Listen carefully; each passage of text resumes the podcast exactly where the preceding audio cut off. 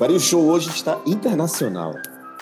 Nacional, Tira... cara. Tô muito Manhattan Connection aqui. Para os participantes que estão internacionais, temos um cara hoje alocado em Bogotá. Mandamos nosso correspondente direto para a Colômbia é. para falar de lá, para participar é desse nosso.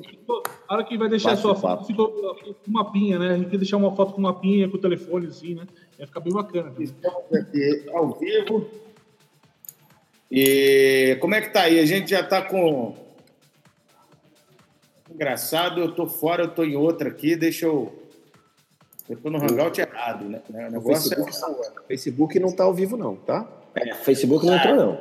Entrou. Não entrou, mas não entrou. Não tô vendo. Tô vendo não ainda. Book. Cadê Vai lá. Book? Tô fazendo a transição aqui. Opa! Entrou lá, tem agora um Sim. Agora sim, agora sim. Vídeo interrompido. Muito bem, galera. Talvares Show ao vivo 2017 agora com Oxi. Oxi, com transmissão simultânea, tanto para o YouTube quanto para o Facebook, via Hangout. E, galera, hoje nós estamos efetivamente começando o ano do Brasil. Muita gente com esse assunto. É um assunto, na minha opinião, um pouco sério, mas a gente vai tratar esse tema aqui hoje. Eu e os meus amigos, Caio Camargo, direto de Matar, Fred Alecrim e João Kepler. Eu. É a primeira vez que estamos transmitindo pelo Facebook, lembrando que nós estamos hoje no nosso quinto episódio. E aí, Mr. Kepler? Então, é... Facebook não está, não, tá? Dentro tá? Fechei, olha se eu não fechei o Facebook lá. Já. Não está, não. Vídeo é, interrompido, vídeo interrompido Facebook. É, interrompido. Agora, no Facebook, sabe? Interrompido. Ele não está voltando, está em loop, está interrompido. É. é. Agora. Estamos indo lá de novo, tá? Para resolver esse, esse problema aí. Então, galera, entrando aqui. Nosso vídeo, vamos. Foi pausada a transmissão. Rapidamente.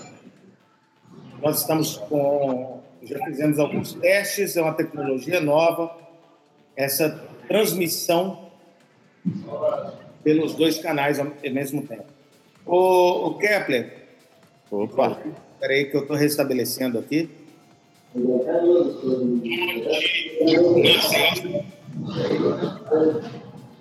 Agora está funcionando. Por favor.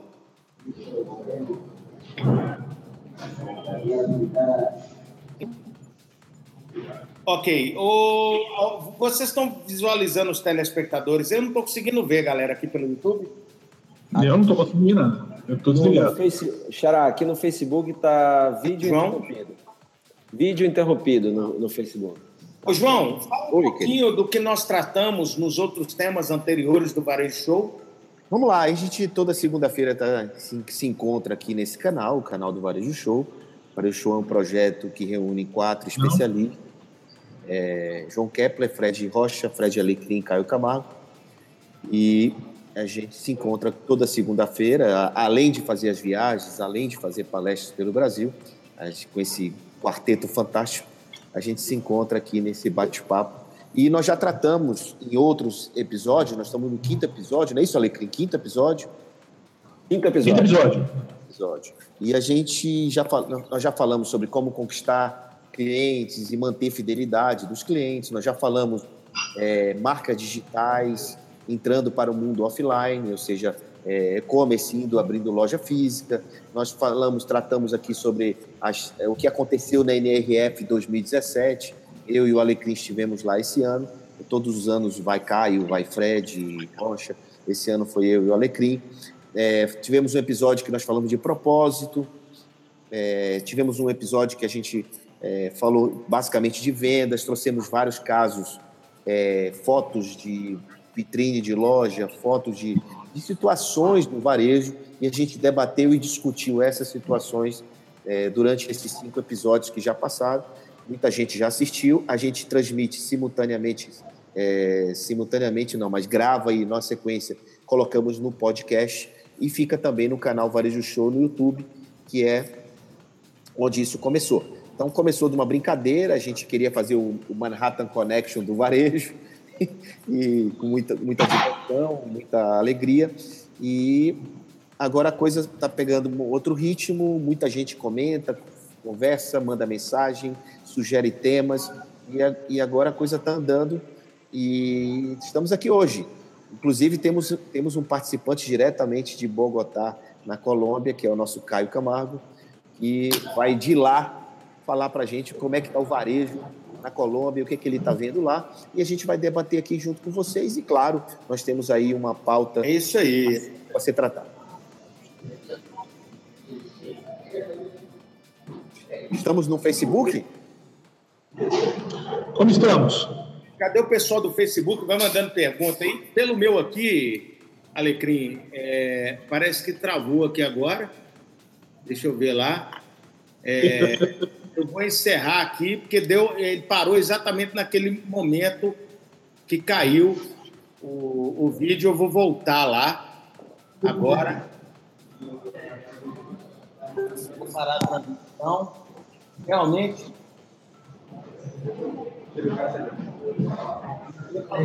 Um pouquinho. lá no o nosso canal do YouTube tem, já tem bastante pessoas mandando mensagens. Ana Gouveia, alô Ana, boa noite. É Carlinhos Barros. É, o Caio não vai poder falar muito hoje, que ele está sem balão de oxigênio. É isso aí, Carlinhos. Sim, tô, tá, ruim, tá ruim aqui, cara. Tá difícil, não. Mas que bacana. É, podem participar. Enquanto isso, nosso nosso anfitrião que está organizando tudo, Fred Alecrim, está tentando transmitir simultaneamente nessa nova tecnologia que ele está nos trazendo. E Alecrim, por favor, agora é sua vez aí de dar as boas-vindas à nossa toda a galera aqui. Bom, boa, boa noite. Estamos no nosso quinto episódio. Bacana, agora com essa experiência. Estamos ao vivo agora no Facebook também. E vamos falar um pouquinho aí. A ideia é exatamente o que o JK falou.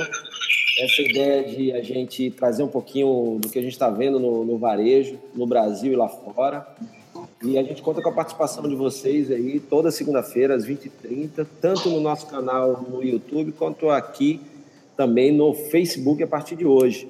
É, vamos fazer aqui uma troca de experiências bacana, não só aqui comigo, Caio, o Fred Rocha e o João, mas cada um de vocês que está nos assistindo ou no YouTube ou no Facebook, trazer informações, perguntas e sugestão de temas. Sejam muito bem-vindos. Bacana. E... Ô, Caio, é, é, como é que tá aí? Bogotá tá muito frio, você tá conseguindo respirar, Caio? Cara, Bogotá é uma cidade sensacional porque ela tem o mesmo clima praticamente todo dia, cara. Todo dia aqui faz entre 9 e 19 graus, assim, essa pequena variação todos os dias. Aqui no verão tá, aqui no verão tá o pessoal usando blusa, tá o pessoal usando calça comprida, mas também tem uns loucos de camiseta, bermuda, é muito tranquilo aqui, cara de bacana, com varejo pujante, cara. E muita coisa bacana que eu já estou começando a extrair daqui já para a gente compartilhar com os amigos aí no Brasil sobre um pouquinho aqui do varejo da Colômbia e de Bogotá. Muito bem, galera. Tá cortando um pouquinho, vamos falando devagar. Não sei se está chegando aqui, porque eu estou com duas tra transmissões simultâneas. Bem, galera que está ouvindo a gente aí, hoje a gente vai começar com um tema que talvez seja mais polêmico no mundo dos negócios só começa depois do carnaval. Né? É, recentemente eu coloquei alguns pontos do que eu acredito. Na verdade, as pessoas que trabalham no estratégico, isso é minha visão, queria uma visão de cada um. As pessoas que trabalham no estratégico da empresa, ou seja, quem toma as decisões, que é problema, eles geralmente tiram férias junto com as férias dos meninos, né? as férias escolares, e faz uma fusão com o carnaval e todas as tomadas de decisões mais complexas das empresas postergam após o carnaval, até porque sabem que o mercado o tomador de decisão que realmente ganha força. E, e, é claro que todo mercado funciona como relógio Eu, eu não estou excluindo, é, a gente tem área de turismo, mas é, eu acredito que roda muito mais no relógio, no operacional, e talvez é por isso que as pessoas reclamam tanto da dificuldade de novos contratos ou até de resolução de problemas. Né? Então, eu chamo essa conversa aqui, eu vou começar chamando para poder colocar seu posicionamento. Alecrim, por que você acha que o Brasil começa depois do Carnaval? Bom, é, eu, assim, é claro que a gente sempre ouve falar isso, né, Xará? Eu acho que tem essas controvérsias, tem muita gente que, inclusive, posta muita coisa dizendo que enquanto seu ano está começando agora, o meu ano já começou desde janeiro, tem gente que começa a fazer planejamento em dezembro, mas, na verdade, existe culturalmente, realmente, uma, uma força que leva ao Brasil se movimentar pós-carnaval. Parece que aquele último suspiro de, né, de felicidade e tal, e aí quando termina o carnaval é hora de, de falar sério, é hora de trabalhar. Então acho que tem um aspecto cultural, embora claro que isso depende do tipo de negócio, porque quem ganha dinheiro com entretenimento já está, o ano já começou, mas realmente depois que o carnaval passa, todos os olhares passam a se fazer negócio. Então, no meu, no meu ponto de vista, tem um caráter todo cultural, embora eu acho que a gente tem que parar um, um pouquinho. Não sei se vocês perceberam, e isso é um, ponto de vista meu, é, a gente está passando, não sei se por causa da crise, eu queria ouvir vocês também em relação a isso, é, o prolongamento de certas, certos períodos de diversão, de festas, é, por exemplo, a gente está vendo no varejo o Natal começar cada vez mais cedo. Então é muito comum já em outubro a gente já vê shoppings inaugurando é, as suas decorações de Natal. O que eu percebi esse ano é que o carnaval começou não uma semana antes, mas umas três semanas antes. Não estou falando de Salvador e Recife, que né, são, tem essa característica de ensaios e, e tudo antes, mas a festa de carnaval ela foi prolongada umas três semanas antes e uma semana para frente, né, que acabou até ontem, tinha carnaval. Então, aí é, se mistura mais ainda esse sentimento de que o Brasil começa depois do carnaval, porque durante janeiro e fevereiro está todo mundo se divertindo. É isso aí, o, Kelly. É, é, fala para gente como é que é a sua visão dessa do Brasil começar só depois do carnaval? Bom, tem vários aspectos a ser abordados. Um deles é esse que o Alecrim falou, que eu concordo plenamente. Tenho um aspecto também é, pessoal, né? É, por exemplo, para mim, é, eu não parei, eu virei o ano e acelerei e, e, eu, e hoje, pós-carnaval, estou colhendo fruto daquilo que eu plantei em janeiro, no início de janeiro, até o final de janeiro, já estou colhendo frutos, enquanto que muita gente ainda está plantando é, no início de, de março. Então, eu, o que eu quero dizer com isso é que é, essa história de parar as suas atividades profissionais ou esperar, ah, não, mas o meu negócio ele para realmente porque ninguém compra. Bom, não, não é bem assim. Né? Você tem outras ferramentas que você pode usar para atrair consumidor. Eu digo sempre que não tem dinheiro, tem, o dinheiro muda de mão. Né? Os segmentos, eles eles está melhor para um segmento, está pior para outro, mas é, o consumo acontece e existe.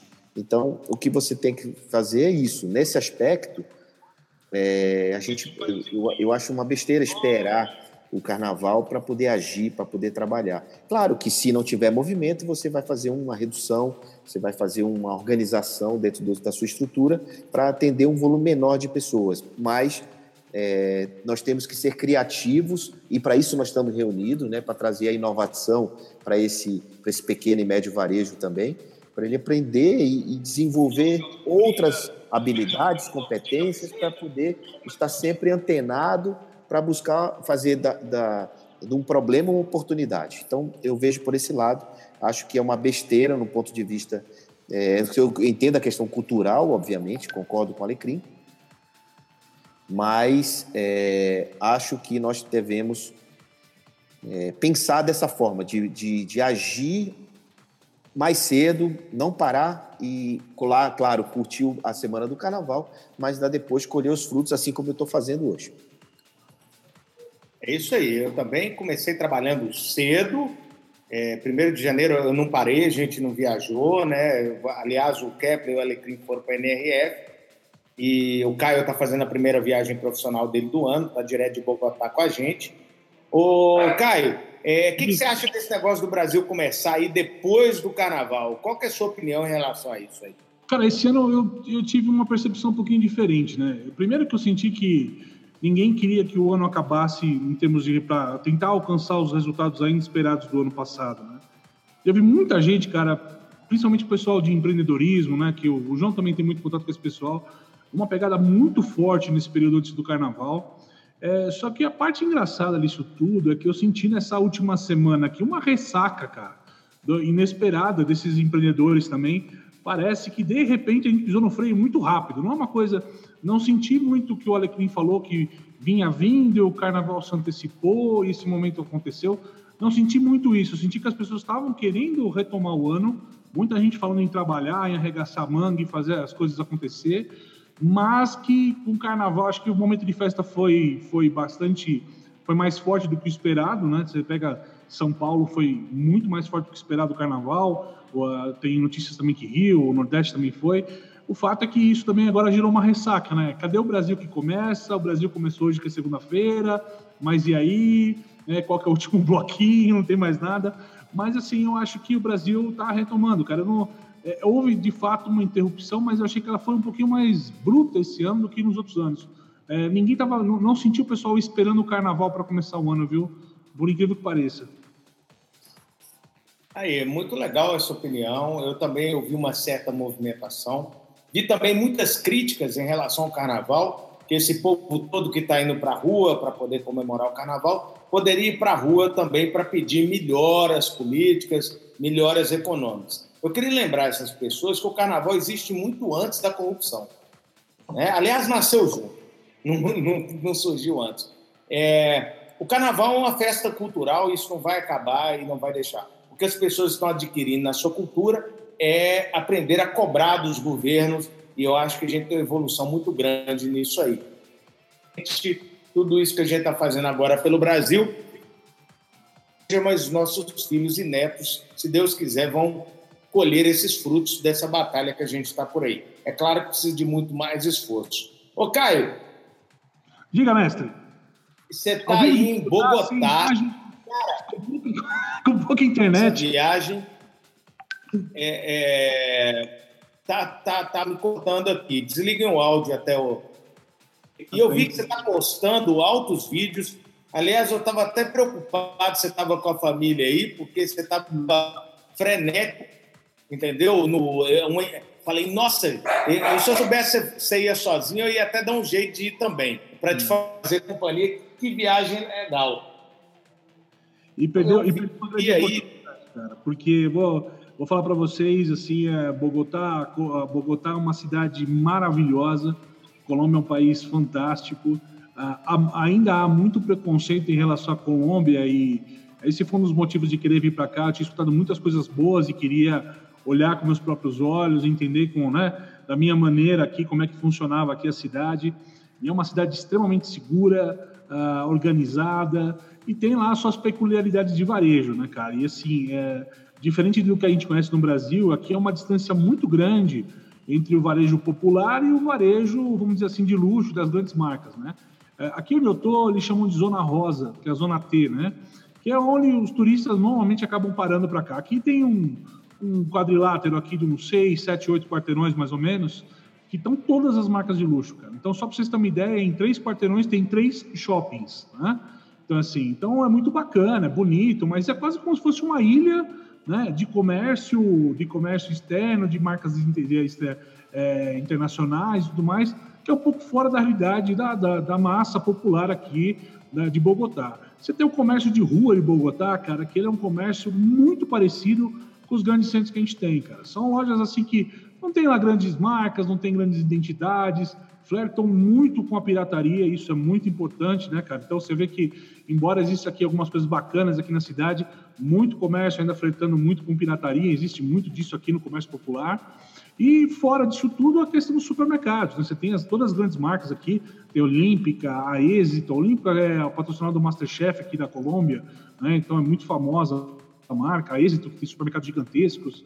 Assim, é um cenário de varejo muito distinto, cara, muito bacana.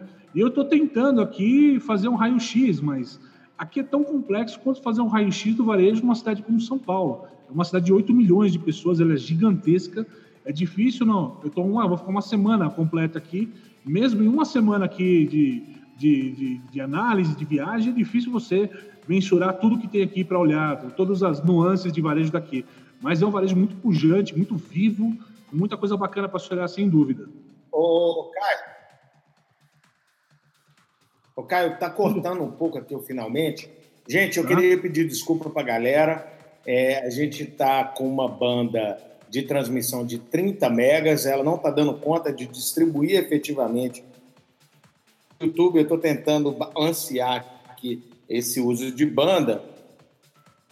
Na próxima transmissão, a gente vai estar com duas conexões com a redundância para poder operar melhor isso aí tá? Então, até por isso que a gente está desligando as imagens para o conteúdo estar tá disponível para vocês aí. Então, é, o Caio, é, ficou ruim aí no, no, final e eu gostaria de chamar o pessoal para fazer perguntas. Nós, nós, já temos algumas perguntas, Alecrim. No YouTube já é comum a gente ter as perguntas, né? Para nós começarmos a responder os nossos ouvintes né? É, e também no Facebook podem enviar perguntas. Eu estou aqui fazendo a gestão da conexão para tentar em tempo real. Mas eu já estou buscando uma solução para a próxima transmissão simultânea no Face e no YouTube. É, lembrando que é uma tecnologia nova que a gente está usando. Então, toda inovação é, é faz, o erro faz parte. Então, a gente está errando aqui para poder acertar. Tem, tem uma pergunta: então, quando é que você vai acertar? Porque está errando aí demais. Na próxima. Quintim, vamos lá. Eu, eu acho que o. Ô, ô, Xará, eu acho que o problema de banda deve ter sido por causa do carnaval, né? As bandas se cansaram, né? O carnaval se estendeu e aí tá, tá dando problema de banda, né? Faltou cachê.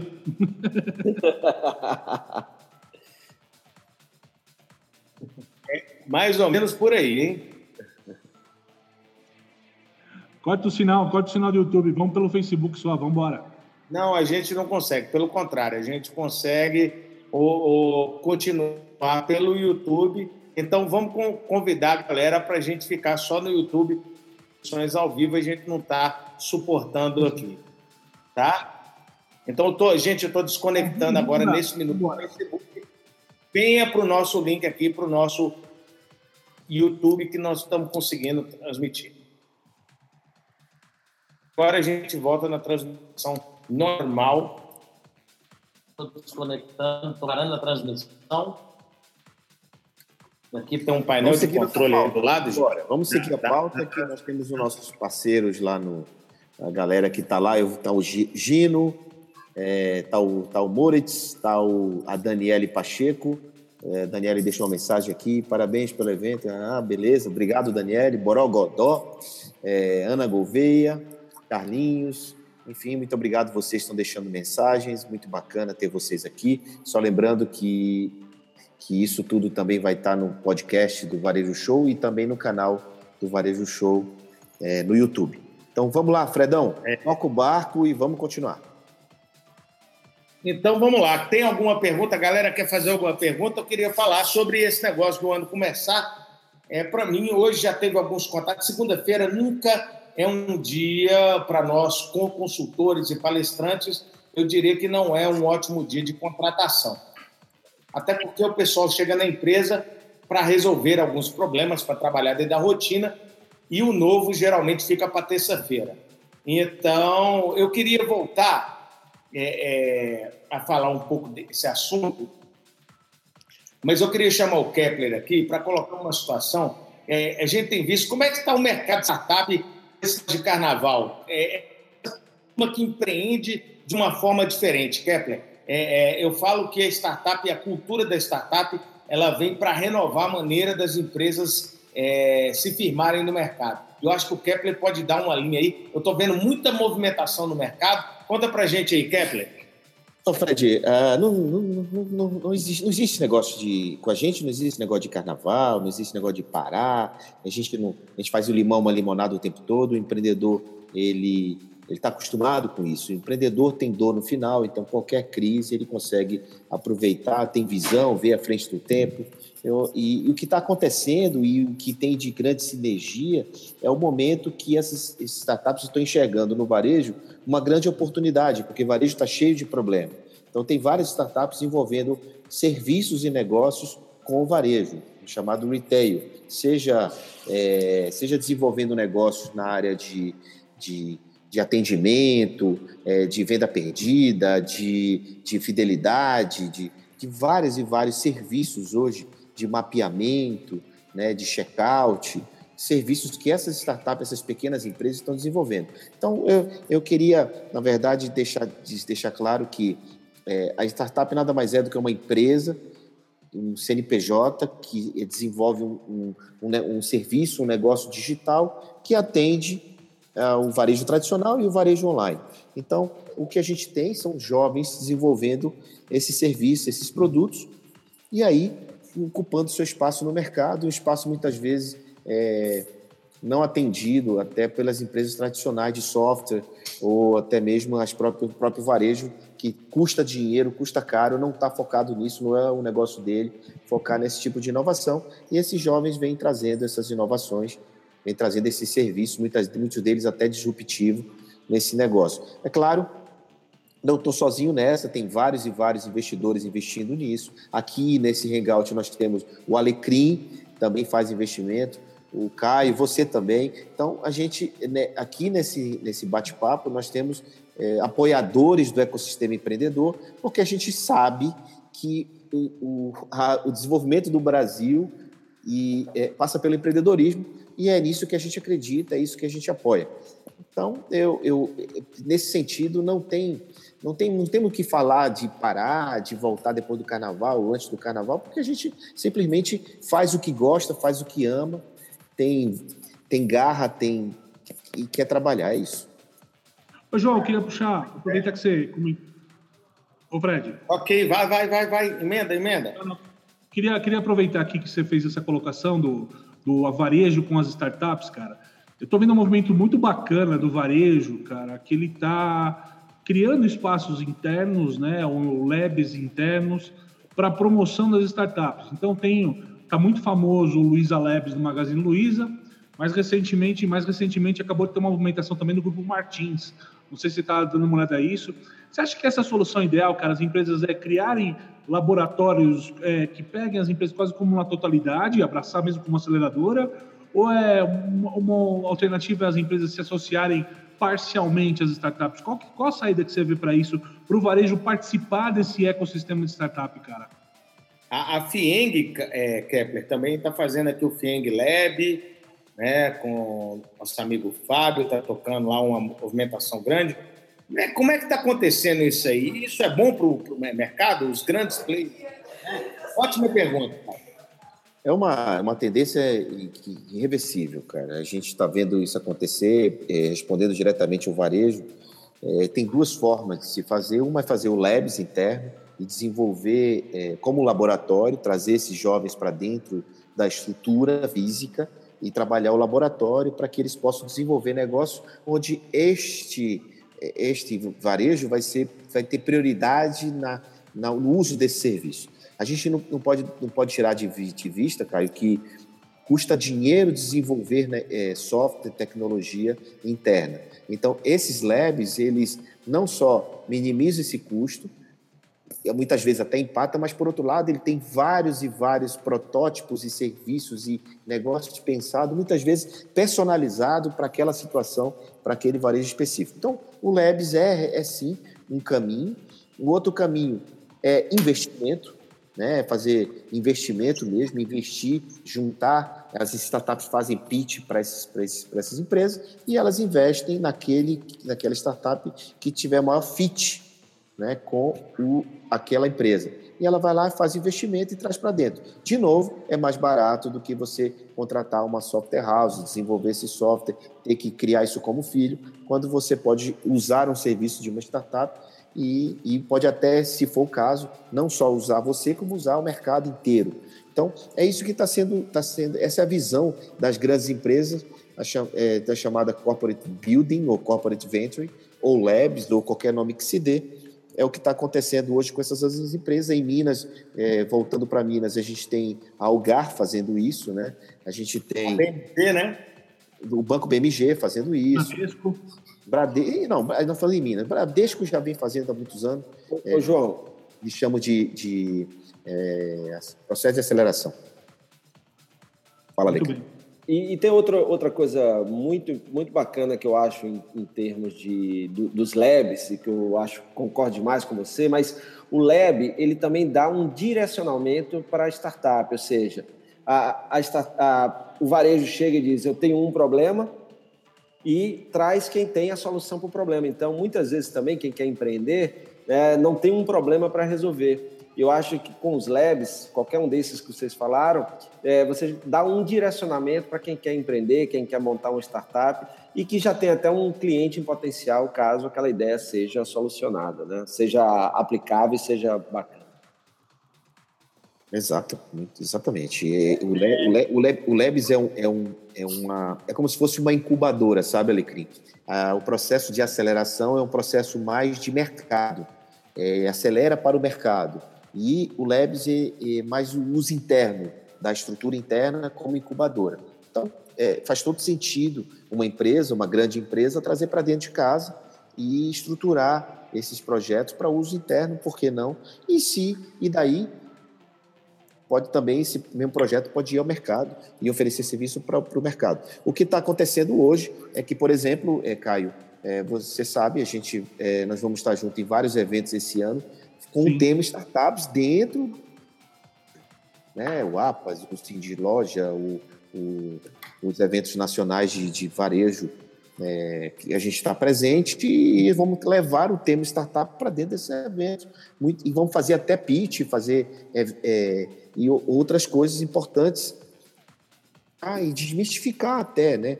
Que é possível esses, esses, esses negócios entrarem definitivamente, definitivamente para dentro do varejo. Como a gente viu esse ano, né, Alecrim? Não tinha uma palestra na MRF em Nova York esse ano, no início do ano, que não se falava de startup. Então, é, é, é eu, eu, até faço um gancho, as pessoas podem estar perguntando, mas o que, que tem a ver é, startup com o varejo? Queria colocar para a galera que está aí assistindo o seguinte: é, as startups possibilitam serviços que até então o varejo não tinha acesso a baixo custo. A gente tem diversas soluções para todo tipo de, de, de, pequeno varejo, principalmente pequeno varejo. É, por exemplo, você precisa fazer um post na internet precisa fazer comunicação e tem dificuldade para pagar a agência, tem o tracto. Né? Você quer melhorar seu atendimento, tem as startups voltadas a atendimento. Você quer é, ter uma contabilidade, está tendo problema, tem a Contabilizei lá e tem outras. Quer dizer, as startups ela vêm para real, realmente, na minha opinião, não só revolucionar a forma de empreender, como revolucionar a forma de viabilizar serviços que até então eram complexos e só de acesso de grandes empresas tá? para as pequenas empresas. Isso está sendo muito bacana, né, Kepler? Você tem aí uma infinidade de empresas que você investe, grande parte já, até tem varejo também, o Caio junto, o Alecrim e algumas, eu fico só cutucando vocês, mas é, eu acho muito bacana isso aí. Fala um pouquinho desses serviços que o pequeno varejista pode ter acesso através das startups. Eu só para fazer uma colocação antes, João, rapidinho. Tem uma coisa que eu já disse num, num outro varejo show, Fred, também, né? Então, então, um negócio que a gente tem que olhar é o seguinte: antes, qualquer empresa, que, a questão da evolução dos negócios, ele tinha que sair a partir de dentro das empresas, entendeu? Então, você tinha que perguntar para um diretor, para um gerente, qual que seria a próxima ideia, o futuro, a partir disso que eram criadas as soluções, as demandas e tal. O que está acontecendo com o movimento é que o celeiro das oportunidades está saindo de fora das empresas, entendeu? E o que as empresas estão tentando fazer hoje é, nessa pescaria de boas ideias ali, é saber como é que eu participo, como é que eu pego, como é que eu pego carona no que está acontecendo. Mas, assim, mudou a, o caminho da inovação, né?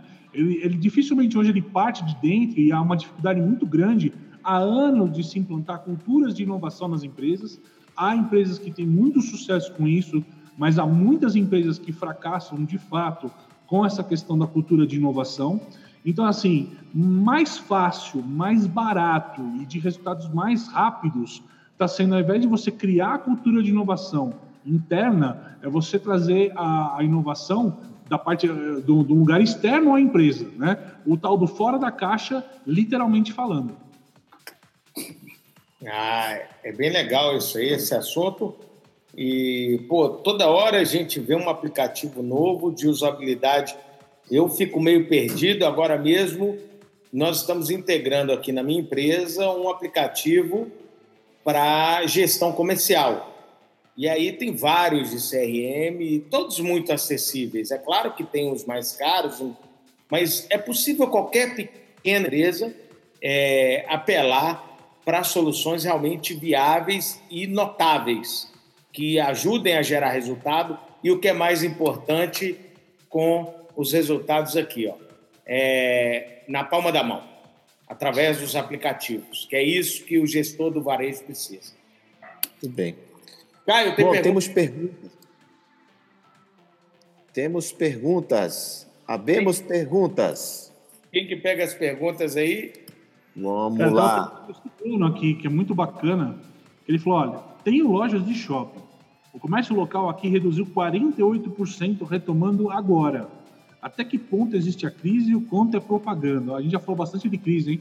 Mas aí, meninos, o que vocês acham? É, é, a gente pode voltar, eu quero começar essa aí a gente tem que ver o seguinte: existe uma crise financeira e uma crise no modelo de se consumir. As pessoas estão consumindo diferente também. Isso a gente não pode descartar. O varejista ele precisa reestudar. Então ele tem loja em shopping, né? Isso. É isso, cara?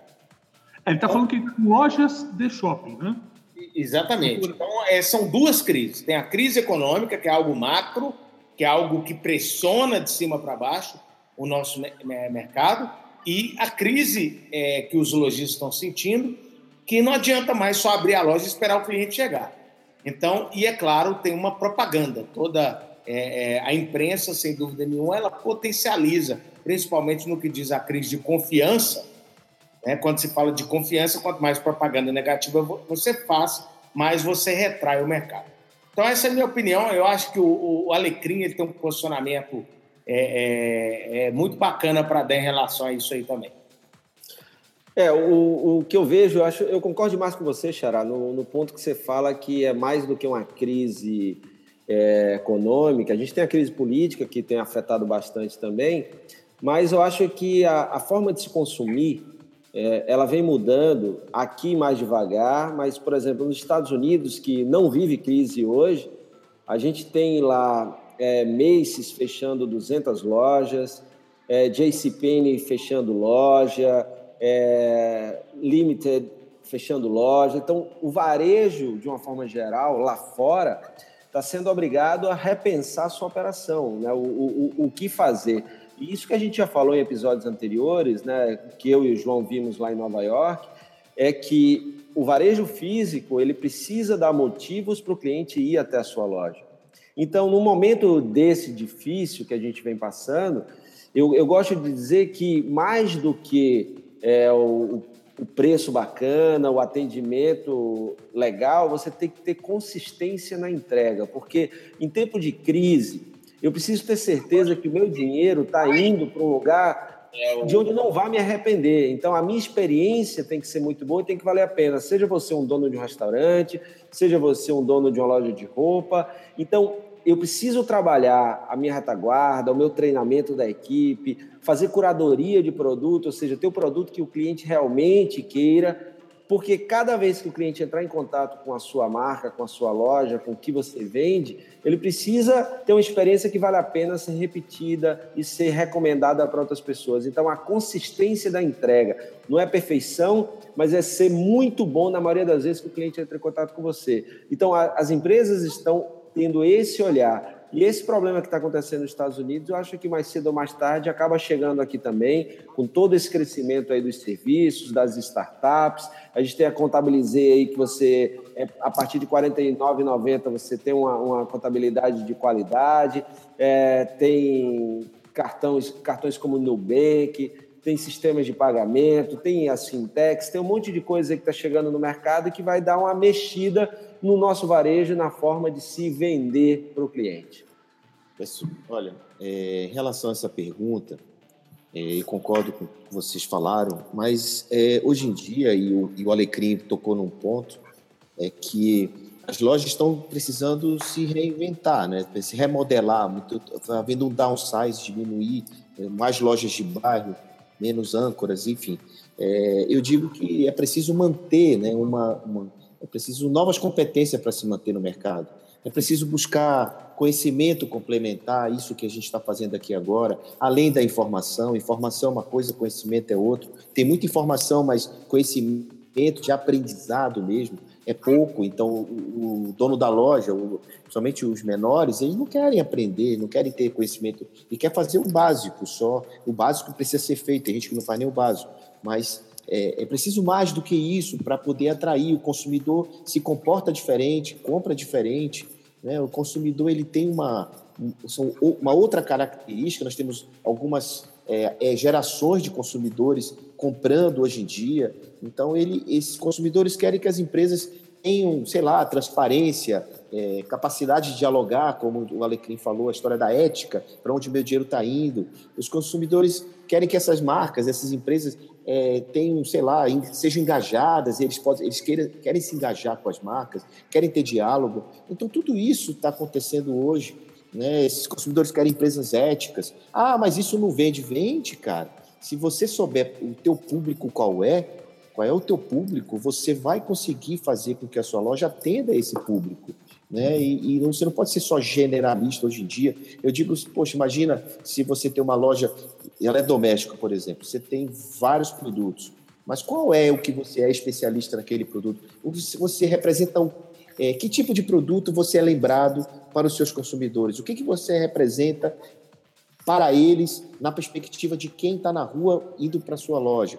Então, a gente quer muito essa história de é, o dono da loja, o varejo quer falar, eu vendo isso, eu sei isso, mas, enfim, qual é o seu propósito? Será se o seu público está alinhado com o teu propósito? Por que, que tem três lojas, uma vende e as outras duas não vendem? Então, assim, eu acho que está na hora é, de parar para pensar nisso, Está é, tá na hora de começar a repensar os, os negócios para poder incorporar na empresa um pouco do que a gente está falando aqui em relação à perspectiva do, do consumidor e do cliente. É isso aí. Caião, você está dentro de uma chaminé aí, Caio? Mais ou menos, cara. Eu tô com uma barba do Papai Noel preta, vou esperar ela ficar branca, mas já tô na chaminé já, cara. É isso aí. Vamos lá. Cara, eu acho que é... vocês colocaram coisas muito importantes ali de tudo que está acontecendo, mas o mais bacana é que não existe assim, a produção em massa já começou a ser uma produção customizada e o consumo de massa também é uma coisa que já não existe mais. Então, essas transformações que a gente está vendo nessas grandes redes passam por essa questão que o consumo hoje ele tem que ser mais personalizado, mais aprofundado com o cliente, né, mais verticalizado. Então, tá, é só essas transformações estão mudando. E inovar, como você está colocando, que é até emenda com, com a questão que o Gino colocou aqui para a gente no YouTube, ele pergunta se inovar na forma do engajamento do público pode ser uma alternativa para o varejo. Sim, tudo que você pode fazer para ser diferente em termos de serviço é uma questão de estar buscando o seu oceano azul de negócios. Pode ser que a tua forma de inovar chame a atenção do teu cliente. O ideal é você descobrir qual a melhor maneira de conversar, ou dialogar, ou de ter a melhor entrega para o seu cliente. E emendando uma... Oh, ele colocou até que o João já respondeu a tua dúvida, tá vendo? E a Ana, que está sempre participando com a gente aqui, ela colocou, né? Você acha que a crise financeira acelerou essa mudança de comportamento? Eu acho que ela veio a coroar. O que a gente tinha aqui era, um, na minha opinião, só para começar o, dia, o discurso, o diálogo entre a gente, na minha opinião, ela veio fazer esse coroamento dessa história, porque a gente já vinha de um varejo fomentado, e eu sempre já falei isso algumas vezes aqui, inclusive, do que a gente vive hoje é o tal do novo normal, e é o normal que a gente tem, é o varejo que a gente tem, é o varejo que a gente vai ter nos próximos anos. Então, essa mudança de, de pensamento, com certeza a crise ajudou a acentuar essa história de algum fato, essa mudança de comportamento. E, e Caio, é, bacana isso aí, só um complemento é, em relação a essa forma de engajamento, até que o Gino falou aí, eu acabei de fazer um, um artigo falando da influência da, das marcas esportivas é, no futuro do varejo, que a gente viu lá, né, João, é, que marcas como Under Armour, Adidas e Nike é, foram grandes destaques, as suas novas lojas, principalmente Adidas e Nike em Nova York. E um dos pontos que eu vi o, o diretor da Adidas falando, que eu achei muito interessante, que ele diz que é, nesse novo comportamento do consumidor, as lojas precisam, além de dar motivo para o cara ir na loja, a loja não pode ser só produto. Porque se o cara vai lá, compra o produto e ele só volta na loja para comprar o produto de novo. Então, o que eles estão fazendo nas suas lojas é criar experiências para que o cara esteja na loja mesmo quando não vai comprar produto. Ou seja, ele vai à loja porque quer, não porque precisa comprar. E é claro que isso mantém a marca próxima do cliente. Então, na loja da Adidas, lá na Quinta Avenida, o cara ele tem lá um espaço arquibancada com telas que transmitem jogos. Você tem trials, como na, na, Nike, que você pode colocar os tênis, as basqueteiras e jogar uma partida de basquete, enquanto câmeras de Kinect estão te filmando e você vê os seus movimentos, o que precisam ser melhorados. É, então, tem todo um movimento para fazer o cara. A loja da Ralph Lauren na Quinta Avenida, o cara montou um café muito bacana lá e ele diz: venha pela roupa, fique pelo café. Então, prolonga o tempo é, dentro do, do, cliente dentro de loja. Né? Então, acho que é, essa forma de engajamento é importante. E é claro que o que a Daniele está falando aí faz todo sentido também. Né? É, não deixar de fazer o básico.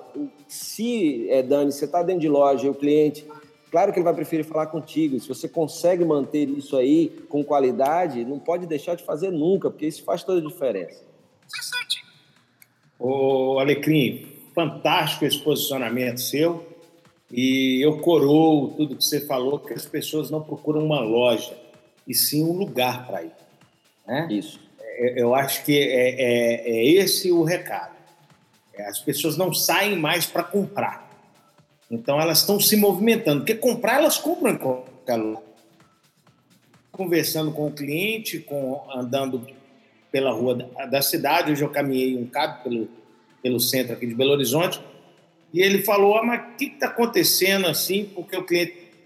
Ah, os shoppings são elefantes brancos, vão fechar. Né? Vem, vem, vem com essa conversa. E aí eu entro até numa pergunta importante.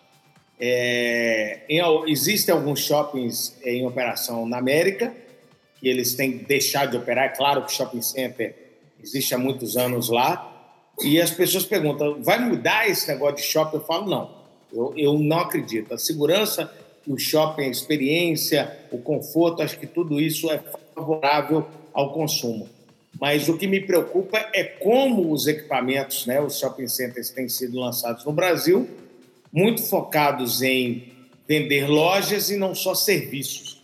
Porque é, não adianta eu só impor lojas, vender área locável, área bruta locável, e eu vi muitos casos aqui na, na, na, na região, por exemplo. A gente teve um boom de shopping center aí no, nos últimos três anos, é, já com a redução, aliás, nos últimos cinco anos. Quer dizer, são investimentos que estavam em planilha há 10 anos para fazer, né? Foram muitos equipamentos. Para o pessoal entender, a gente chama shoppings de equipamento, um termo técnico, e nós tivemos muito, muitos problemas com ativações de shoppings aqui na região metropolitana de Belo Horizonte, a ponto, inclusive, de mudar de, de, de operadoras, né, de administradoras. Então, eu queria, para a gente começar a encerrar o nosso Varejo Show de hoje, ainda temos 10 minutos de bate-papo, é, entrar nessa questão de lugar e levar, e talvez seja um assunto para a gente discutir numa próxima vinda, que é shopping center. Shopping vai acabar mesmo, galera? O que, que vocês acham que vai acontecer com o shopping center da agora para frente. É, tem que vender só produto, tem que oferecer serviço, tem que ser um lugar maravilhoso para o consumidor andar. Vou começar essa pergunta aí com o meu amigo Kepler. Kepler, manda aí. Não, eu, eu, eu gosto particularmente, gosto muito de shopping, vou lá, mas eu vou sempre muito específico fazer o que eu tenho que fazer, ou então na praça de alimentação, ou então então, shopping ensinou a gente muitas coisas, né? A gente muitas vezes vai num shopping e a escada rolante é do outro lado, quando que, é, pô, por que, que eu tenho que dar a volta? Justamente para você circular nas lojas. Ah, o objetivo do shopping é trazer fluxo para dentro da loja e que, às vezes, um shopping consegue, outros não. E tem uma questão aí dessa, dessa situação de cobranças, o jeito de cobrar e tal, que isso é questionado, principalmente porque ele não acompanha os momentos de baixa de venda e, e, muitos lojistas reclamam por isso. Mas eu, eu sou favorável, eu acho que o shopping não acaba, mantém, e vou muito na linha do que o Alecrim falou, da história da experiência, né? O, o shopping é, te traz esse ambiente de, de passeio, de, de diversão, de ir num lugar para se divertir, não só para comprar. E eu acho que isso vai. O shopping faz isso pelo lojista, mas o que a gente está falando aqui é que o lojista tem que trazer isso da porta para dentro. Né? Esse aspirador de pó que o Alecrim usa muito, ele gosta muito de falar sobre essa, essa coisa de aspirar o cliente para dentro da loja, que ele passa na vitrine, e o Caio Camargo tem um conceito de funil de clientes que passa na frente. O Caio pode falar um pouco mais sobre isso. Mas tudo isso é para dizer o seguinte: você traz para dentro, mas e aí? E lá dentro? Vai fazer o quê? Ah, tem várias coisas que você pode inovar e, por exemplo, tem brincadeiras que você pode fazer com o cliente. Na Webpack mesmo tem uma roleta do roletrando que o cara brinca. Então, cada lugar tem que ter, ter criatividade, inovar nessa questão de fazer o cliente se sentir à vontade, querer voltar, não só para comprar aquele produto, mas para conviver, para ter experiências. Então, o que a gente está falando aqui é justamente são alternativas para enfrentar os momentos de baixa de venda, é se especializar em produtos, ser o melhor, saber falar sobre esses produtos, engajar os seus colaboradores primeiro para depois engajar seus clientes, na perspectiva de quem está indo de fora para dentro. Eu mesmo, eu, não é só o atendimento que conta para mim, é todo um contexto, desde a vitrine, a exposição dos produtos. É, eu não gosto de loja muito bagunçada, muito cheia de itens, você fica meio perdido, não sabe o que comprar. Então, tá assim, cada um tem o seu jeito, mas efetivamente a palavra que vai impulsionar as suas vendas, eu acredito que é a experiência do cliente com você e a ligação que você vai fazer com ele. Não é a ligação só de fidelidade, tipo, compre 10, ganhe um, não. É muito mais do que isso. É ele se engajar e falar de você e ter que te dar mídia espontânea, né? Porque a gente está vendo aí que as redes sociais são fortíssimas nesse sentido. Então, se um cliente teu fala de você para fora, você vai atrair mais clientes. E não se engane, os consumidores são muito críticos, são céticos né? e vão continuar assim exigentes. Então, não é só a história do cliente tem razão, não. É muito mais do que isso. Eu? Aí, estão mudos? Então, ah, então vou não, vou eu, então, então vou eu. Não, eu ia falar só uma coisa, é um termo bacana, cara. Mesmo aqui em Bogotá, né? Shopping center aqui são centros comerciais, que é a tradução literal do termo shopping center, é óbvio, né? Eu acho que esse termo shopping center vai passar por uma transformação, né, cara? Eu acho que daqui a pouco nós vamos ter, em cima de tudo que você estava explicando, João, até do que o Alecrim falou das próprias lojas de esporte, nós vamos ter o social centers, né, cara? Vamos ter centros sociais, centro da sociedade, de estar, de conversar, de dialogar e até de comprar, né? Mas eu acho que esses grandes galpões assim loteados de lojas, de espaços para venda, de fato esse é um modelo que não está funcionando mais. Eu acho que diferente do que vocês falaram que ah, as pessoas escolhem o local para comprar pelo propósito, isso muda muito, né? Isso muda muito. É, é, uma, uma, região como a 25 de março, as pessoas vão por preço, vão por propósito, pelo que a marca é.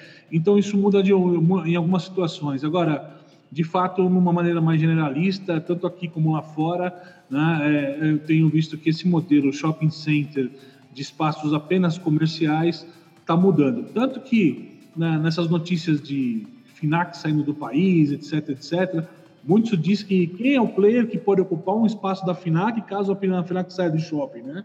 E o primeiro player que se pensa hoje são players de alimentação, modelos de Outback, modelos Madeiro, né? Essas outras redes assim, que são é o que o shopping está buscando hoje. Né? Então está mudando muito o cenário do que o shopping é e do que o shopping quer ser e precisa ser no dia de hoje. Caramba, eu falei que ele ia falar bonito. Mandou bem demais. Para mim, pô, que show. Social Places. Alecrim, ele, ele é o menino nosso do Shopping Center, né? Para São Paulo e tal. Eu que sou mineirinho aqui, ó. É sensacional sempre ouvir o Caio falando. É. Alecrim, coloca a sua consideração rapidinho a gente está Cara, eu, eu sou, eu sou, assim, como o Kepler, eu sou fã de shopping. Shopping é. Quando eu chego em qualquer cidade para fazer uma palestra, tudo, eu já pergunto qual é o shopping mais perto, mais próximo. adoro. Eu acho que, como todo modelo de negócio, exige evolução, exige transformação. É, Para onde é, ainda não se sabe, mas ficar como está realmente pode impactar negativamente nos resultados, não só dos shoppings, como também dos lojistas que lá estão. É, por exemplo, nos Estados Unidos, a gente viu aí, inclusive, quem assistiu aquela série da Globo News, é, Que Mundo é Esse? Passou uma matéria quando estava em Detroit, né, com a cidade que está passando por uma situação muito difícil já há um tempo, a cidade faliu literalmente, e aí é, falou-se um pouquinho sobre um, um, fotógrafo que fotografou vários shoppings e, e a decadência do shopping center, mas isso lá não foi o fim do shopping center. Né? É, na verdade, foi uma, é, uma mudança. Tanto é que você tem shoppings abertos com entretenimento na Califórnia muito bacanas. É, lá em Nova York a gente viu aí o Westfield abrindo um shopping muito bacana ali perto do, do World Trade Center novo. É, tem shopping também na, na grande Nova York. Então, assim, tudo depende do como seja feito. Aí eu, eu acredito que é um, uma mescla de uma boa, uma boa curadoria de lojas, ou seja, o que tem ali tem que atender à necessidade do entorno, com uma boa operação dos lojistas, ou seja, escolher muito bem o lojista de lá, para a partir daí continuar seguindo e tendo o shopping como excelente opção, não só para comprar, como também para se entreter. O, o, Fred, antes de encerrar, o, o Rocha, é, queria é, aproveitar e, e, agradecer todos os presentes, já que você vai pedir as considerações finais aí, mas Oswaldo, Gino, Moritz, né, a Ana, temos também o, o Carlinhos, Daniele, Carlinhos, tem, deixa eu ver aqui, meu Deus, tanta gente. O, o, o Maurício, né, da Ciclano, muito bem, Maurício, de Santa Maria. Dani, tem bastante gente bacana aqui que sempre está com a gente. Bacana, enfim, Samuel. Samuca. Todos, agradecer a todos vocês aí que estão sempre com a gente, pedir desculpa né, em nome do nosso organizador, Fred Rocha, pelas falhas técnicas que nós tivemos hoje aqui em relação à perda de sinal e, e, dizer a vocês que estaremos juntos aí nos próximos. Ele tomando o vinho dele, né? E vinho vermelho. Esse vinho é meio de mulher mesmo, mas tudo bem. Hein, Alecrim? Meio gay. Assim. mas tudo bem. E... Olha que eu vou contar a piada do vinho branco de novo, hein? Já contei num outro episódio nosso, hein? hum, bom, é isso. Estou à disposição de você. Muito obrigado e até a próxima. Legal, legal. É, é Kepler, é, eu vi uma pergunta em Fred, esse fundo de garantia que está caindo no mercado, todo dinheiro que o governo soltar é bom para qualquer coisa. Então, seja bem-vindo. Qualquer recurso. Mas eu, ô Xará, eu vi que assim, uma matéria que a maioria ia pagar conta, né? É, pois é. é pelo menos você libera é, crédito. Eu pago uma conta é porque eu vou fazer outra depois. É isso aí. É, um ciclo, né? É, é, claro que existe também, a gente tem que lembrar, eu acho que a gente pode falar de consumo, é, no, no, continuar um pouco esse bate-papo de shopping. Eu vi algumas perguntas em relação. Eu acho que o modelo de shopping center realmente eles estão se movimentando, eles estão vendo, eles estão estudando, né? Eles estão se capacitando para esse novo consumidor. Isso não é uma coisa só do pequeno varejo. É, é, o Alecrim acabou de, de, de colocar para a gente de tanto que o varejo mundial, a Macy's fechando lojas, quer dizer, existe um reposicionamento mesmo. Então é o seguinte, se você quiser sugerir uma pauta para a semana que vem, fala com a gente aí, manda para a gente. Semana que vem nós estamos garradaço aqui, vamos ver se a gente melhora essa conexão para também mandar em tempo real para o Facebook, né? E a, ah, devemos ficar no Face ou no YouTube. Por enquanto a gente está no YouTube, vamos também tentar semana que vem fazer a conexão em tempo real mas eu estou vendo que exige uma banda maior do que o do, do, que o que nós temos disponíveis aqui hoje, mas eu vou estar estudando outras soluções aí para não engasgar. A ideia é colocar o que vocês estão vendo hoje em tempo real, simultâneo, tanto aqui na plataforma do YouTube quanto na plataforma do Facebook. Porque, para quem não sabe, as duas não se conversam, né? É, um tem raivinha do outro. E, mas como a gente ama todo mundo, a gente quer sair nos dois. Então é isso aí, galera. Eu queria deixar um beijo para todo mundo. Me pedir desculpa aí, eu passei o dia hoje estudando essa tecnologia, só que na hora que eu dei carga mesmo, que a gente começou a falar que a gente fala muito. Ansiedade, velho. Fala. Coisa, é, o Caio, ele tá na, na, na escada do hotel em Bogotá, que é o melhor sinal que ele tem. Né? Então, essa verdade... Para os amigos aqui do Vale do. Não, é, é, olha lá, olha lá, eles estão sozinhos. É, a gente faz isso, galera, com paixão. Então, o Kepler colocou aí. Alecrim, faça a consideração e encerra direto para nós. Aí. É, é. Só agradecer. Pô, Caio, massa aí a sua disposição de estar com a gente hoje. Obrigado, bom demais você na, na Colômbia. É, Kepler, sempre muito bom. Xará, nem se fala. E vocês todos aí que mandaram perguntas, fizeram comentários. Obrigado, bom demais a gente estar aqui é, para trocar ideia com vocês e todos nós aprendermos. Em cada sessão dessa aí a gente sai melhor. Então, obrigado aí pela audiência maravilhosa de vocês. Sempre um prazer. Segunda-feira, 20 e 30. Melhor coisa do mundo é estar junto com, com essa moçada aí. Valeu e peraí, viva o nosso varejo. Peraí, peraí. O Maurício está dizendo que é só usar o ciclano que resolve isso aí, viu, Fred Rocha? Fala é, com o Maurício aí. Eu, eu já adicionei ele agora no Facebook, chamei ele para ser amigo. Ô, Maurício, é, eu vi, já entrei no seu site, já dei uma navegada no Ciclano enquanto eu estava aqui, vi seus clientes, entendeu? Aliás, tem o cliente Web Summit lá de Portugal, uma turma bacana. Vamos conversar, porque aí a gente resolve esse problema e leva um conteúdo lindo para a galera. Um beijo para todo mundo. E fica o Varejo Show. Faça o seu varejo um show aí na sua loja. É, um abraço. Até, mais, até semana que vem, até segunda-feira. Um abração para todo mundo aí. Valeu. Acelera.